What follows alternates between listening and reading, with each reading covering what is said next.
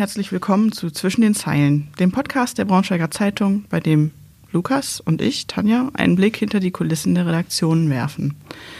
Heute melden wir uns ohne Gast oder Gästin, denn wir wollen über den Krieg in der Ukraine sprechen. Ähm, dazu sei vorweg gesagt, auf unserem Portal braunschweigerzeitung.de gibt es internationale Entwicklungen kostenlos vor der Paywall und auch Informationen darüber, wie ihr helfen könnt. Also mit Sach- oder Geldspenden bündeln die Lokalredaktionen auch vor der Paywall, also kostenlos.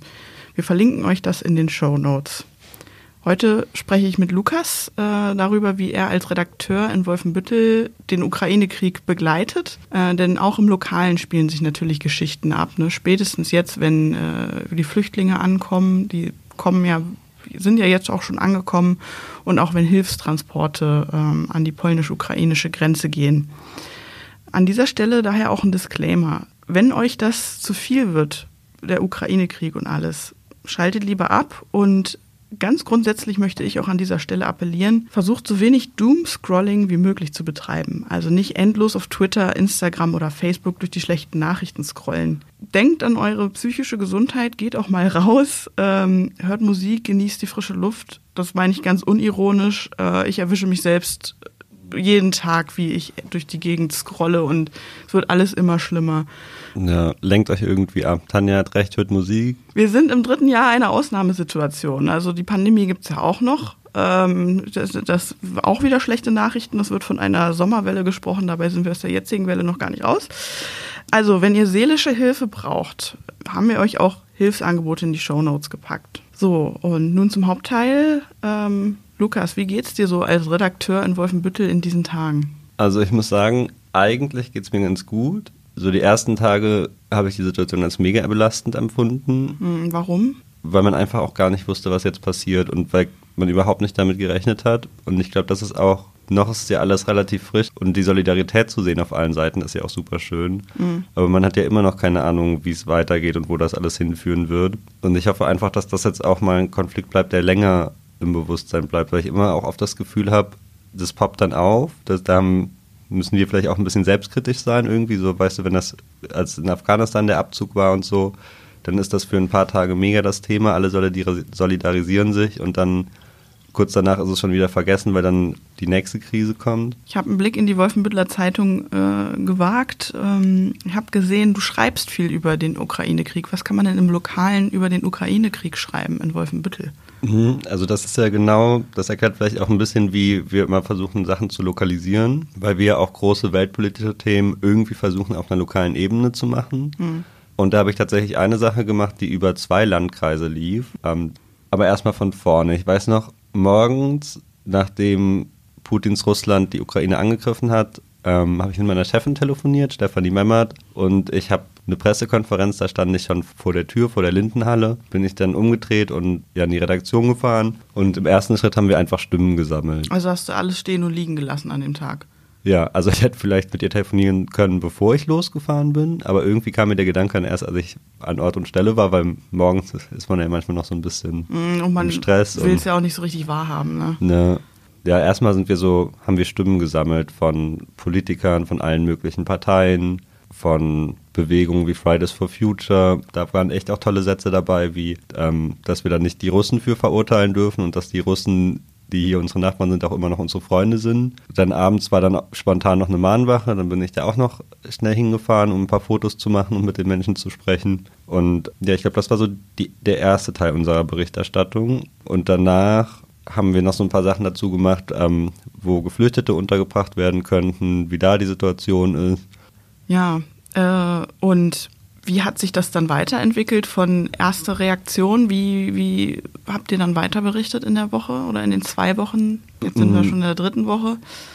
Ja, also wir haben dann gesagt, wir halten jetzt erstmal die Augen offen, um regelmäßig was dazu zu bringen und einfach so zu schauen, was passiert. Ähm, das war ja auch alles noch super unklar.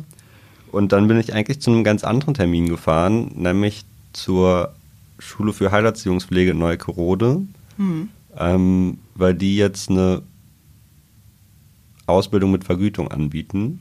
Und dann habe ich da erstmal so eine Stunde mit der Leiterin gesprochen und dann hat sie gesagt, okay, fürs Foto können wir ins Nachbarzimmer, da sitzt die andere Lehrerin, dann äh, können wir auch noch fotografieren, wie sie gerade unterrichtet. Mhm. Und dann sind wir ins Nachbarzimmer, haben das Foto gemacht und gerade als ich gehen wollte, sagt diese andere Lehrerin, das war die Frau Becker, das habe ich nur noch so mit halbem Ohr gehört, wie sie dann sagt, so ja, das mit dem Hilfstransport in die Ukraine, die kriegen den Wagen dafür.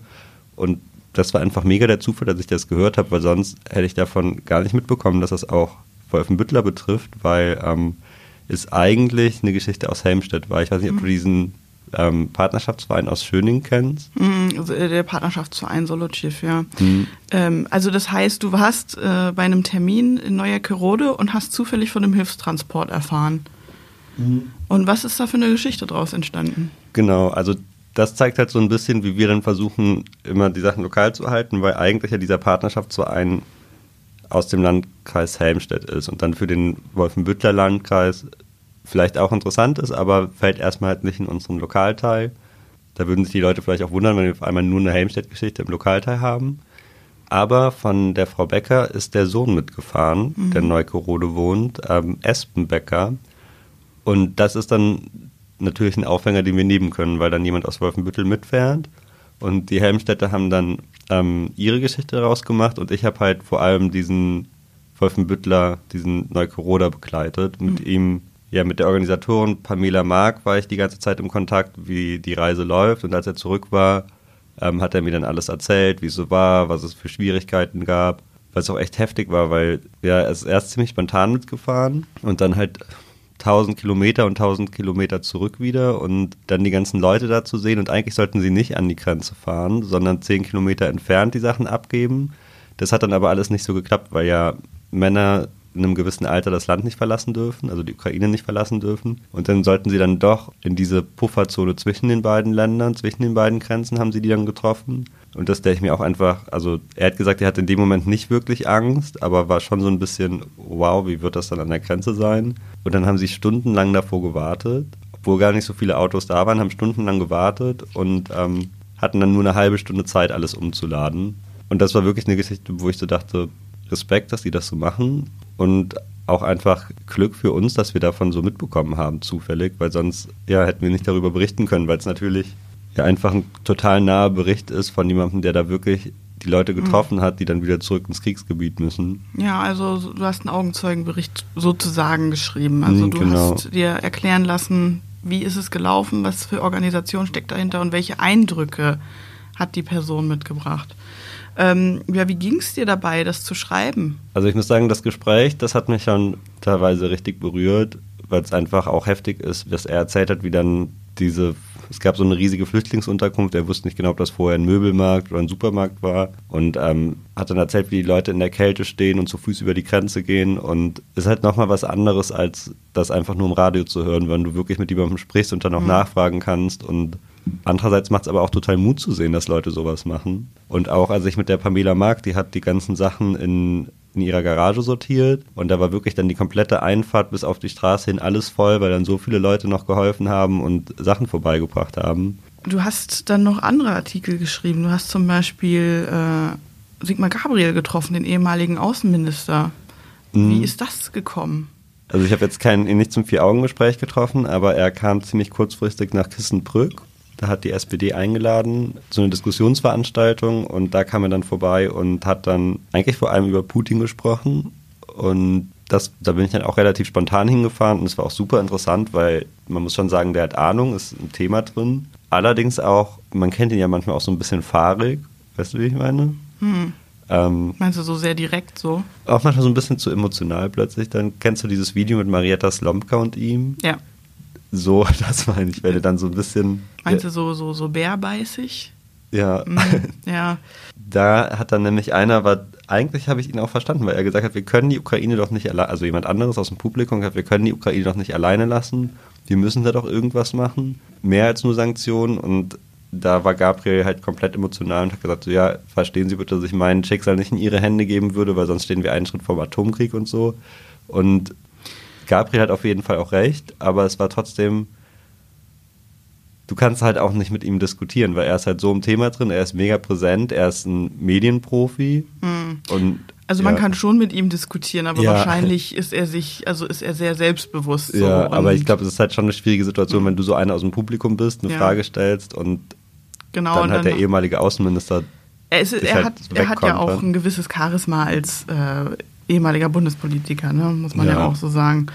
Aber es Ähm, war auf jeden Fall auch sehr erhellend, so, weil er ja auch ja, die ganzen Leute so schon getroffen hat, Hm. die da eine Rolle spielen. Und ähm, dann Ja. haben wir noch so einen Sammelartikel gemacht, weil wir dann auch mehrere Nachrichten dazu bekommen haben, dass es halt Hilfstransporte gibt, dass es ähm, Spendenaufrufe gibt und das haben wir dann alles in einem Artikel gesammelt. Mhm. Ähm, da war jetzt aber gar nicht so viel Recherche notwendig, weil wir einfach ganz viele Mails bekommen haben, so sieht's aus, das und das und das haben wir zusammengefasst, um so ein bisschen Überblick zu schaffen. Und dann am Donnerstag war ich im Ausschuss, Ausschuss für Sicherheit und Gesundheit im Landkreis Wolfenbüttel und da wird auch über die Flüchtlingssituation gesprochen. Das könnt ihr heute sehen, falls ihr, falls ihr am Samstag die Folge von Zwischen den Zeilen hört, dann könnt ihr den Artikel heute lesen. Der ist heute in der Zeitung. Und ich bin mir sicher, das wird auch noch ein großes Thema sein, über das wir viel berichten werden, über die Situation der Geflüchteten, wie die unterkommen und Ja, auch die Hilftransporte. Das wird bestimmt auch nicht der letzte Hilftransport sein, den wir medial begleiten. Was wünschst du dir jetzt für die Zukunft? Das ist bewusst ganz offen gefragt. Mein größter Wunsch wäre, dass wir darüber berichten könnten, dass Putin alle Truppen abzieht. Also das wäre natürlich das Allerschönste, über das man berichten könnte, wenn der Krieg einfach vorbei wäre. Ob es so ist, werden wir sehen. Ich glaube es gerade nicht. Ähm, aber wir haben ja auch nicht geglaubt, dass es so plötzlich passiert. Also wer weiß. Hm. Kannst du Ausblick geben auf die kommende Woche? Welche Themen ähm, wird Wolfenbüttel da beisteuern zur Ukraine-Krise? Oder kann man das gar nicht so sagen im Moment? Also gerade kann ich es gar nicht so sagen, gerade weil es halt so ein lebendiges Thema gerade noch ist, wo gerade so viel passiert, müssen wir schauen, die Situation kann nächste Woche eine komplett andere sein. Man kann sagen, okay, da kommt ein Hilfstransport zurück, mit denen sprechen wir nochmal. Man kann sagen, die ersten Geflüchteten kommen an, das schauen wir uns an, aber da muss man einfach flexibel bleiben und sich der Situation anpassen. Lukas, vielen Dank für diesen exemplarischen Einblick in die Arbeit einer Lokalredaktion, in diesem Falle die Wolfenbüttler Lokalredaktion. Wenn ihr, liebe Zuhörerinnen und Zuhörer, Fragen, Wünsche, Themen, Ideen oder Anregungen für unseren Podcast oder die Braunschweiger Zeitung habt, schreibt uns doch gerne. Unsere Kontaktdaten findet ihr in den Show Notes. In zwei Wochen gibt es wieder eine neue Folge bei Zwischen den Zeilen Inside Braunschweiger Zeitung. Die hoffentlich wieder ein bisschen witziger wird. Wir haben auf jeden Fall schon ein paar Themenideen und auch schon ein paar Zusagen von Leuten, die bald kommen wollen. Wann wer kommt, wissen wir noch nicht. Aber Jacqueline Zarewitsch wird kommen und mit ihr werden wir über darüber sprechen, wie man gute Themen findet und was ein Seite 1 Thema ist. Passt auf euch auf und macht's gut. Bis Tschüss. dann, tschüss.